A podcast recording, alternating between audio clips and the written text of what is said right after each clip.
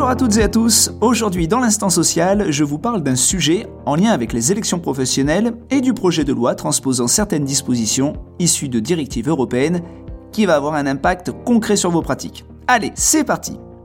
Lors des élections professionnelles, la première question qui se pose est celle du niveau de mise en place du CSE. Alors, dans une entreprise de moins de 50 salariés, le CSE est mis en place au niveau de l'entreprise, là, aucune difficulté. En revanche, lorsque l'effectif de l'entreprise est d'au moins 50 salariés et qu'il y a plusieurs établissements, alors là, le champ des possibles s'ouvre. Si vous êtes dans ce cas de figure, une décision récente de la Cour de cassation peut vous intéresser. Comme vous le savez, l'article L 2313-2 du Code du travail prévoit que le nombre et le périmètre des établissements distincts sont déterminés par un accord d'entreprise. Mais c'est quoi un établissement distinct et surtout quelles sont les marges de manœuvre des partenaires sociaux? Si une négociation s'engage et aboutit, l'accord d'entreprise conclu permet de définir librement les critères déterminant le périmètre et le nombre des établissements distincts. Autrement dit, les partenaires sociaux définissent eux-mêmes la notion d'établissement distinct propre à l'entreprise. Ces établissements peuvent être bien entendu des sites, des ateliers de production, mais ils peuvent aussi couvrir une réalité fonctionnelle comme des directions, des divisions. Bref, tout semble pouvoir s'imaginer. C'est sur ce sujet que la Cour de cassation s'est prononcée le 1er février. Dans cette affaire, la société Air France avait signé avec les syndicats majoritaires un accord d'entreprise sur la mise en place de comités sociaux et économiques d'établissement et du comité social et économique central.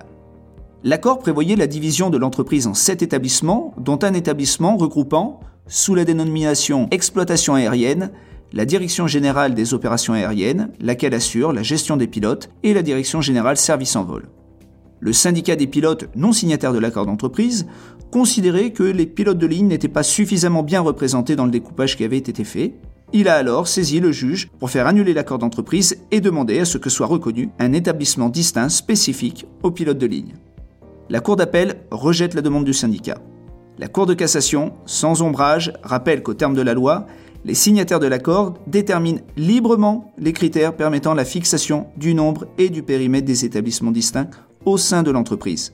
Une seule limite toutefois, c'est que cette fixation doit être de nature à permettre la représentation de l'ensemble des salariés conformément à l'article 8 du préambule de la Constitution.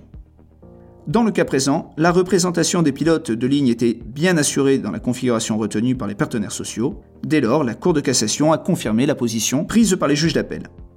Maintenant, vous savez ce que vous pouvez faire en négociant un accord, mais que se passe-t-il si la négociation n'aboutit pas? Alors dans ce cas, l'employeur fixe par décision unilatérale le nombre et le périmètre des établissements distincts en prenant obligatoirement en considération un critère.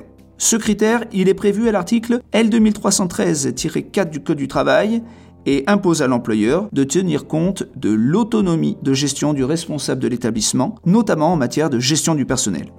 En cas de litige, le juge doit rechercher si la reconnaissance des établissements distincts à tel ou tel niveau par l'employeur est de nature à permettre l'exercice effectif des prérogatives de l'institution représentative du personnel. La réflexion sur la détermination du périmètre du CSE est centrale, car d'elle va découler pour la durée du mandat en tout cas, eh la vie du dialogue social, les sujets qui seront abordés à tel ou tel niveau, la structuration et la nature des informations à remettre aux représentants du personnel. Si vous avez des questions, n'hésitez pas à nous contacter et de préférence euh, avant le lancement du processus électoral.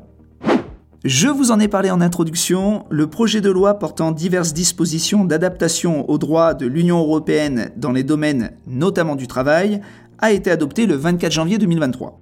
Pour le volet social, ce sont deux directives adoptées en 2019 qui ont été transposées. Alors que faut-il retenir à ce stade du texte? Eh bien je vous propose trois points. Tout d'abord, l'employeur devra informer les travailleurs sur les éléments essentiels de la relation de travail. Selon la directive, il y a une quinzaine d'informations devant être portées à leur connaissance, qui sont en grande partie, je pense, déjà transmises dans le cadre du contrat de travail, mais pas nécessairement, ou en tout cas pas complètement. Du coup, je crois qu'un toilettage de vos contrats de travail sera nécessaire pour les adapter aux nouvelles obligations. Euh, je vous donne quelques exemples d'informations à transmettre. L'identité des parties à la relation de travail, ça c'est toujours le cas. Le lieu de travail, bien souvent il y figure. La date de début de la relation de travail, je crois qu'elle y est également tout le temps présente. Ensuite, on nous dit par exemple la rémunération, y compris le montant de base initial, tous les autres éléments constitutifs, le cas échéant, indiqués séparément, ainsi que la périodicité et la méthode de versement.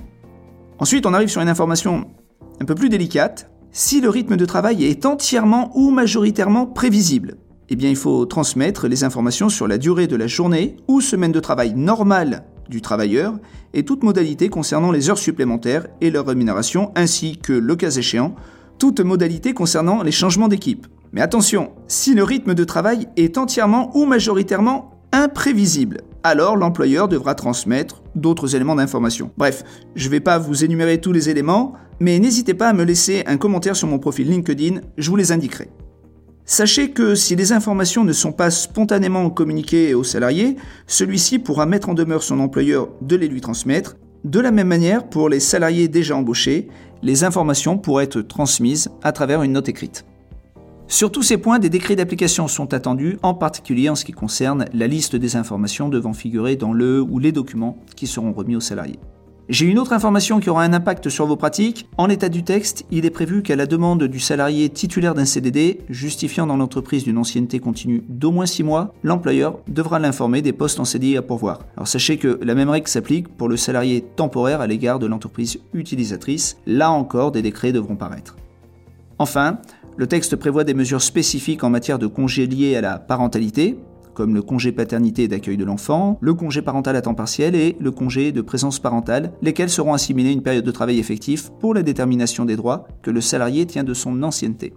Il est également prévu d'autres dispositions sur ce thème que je vous présenterai lorsque la loi sera définitivement promulguée. Voilà, notre tour d'horizon social prend fin. Je vous retrouve dans 15 jours. D'ici là, prenez soin de vous et de vos proches. À très bientôt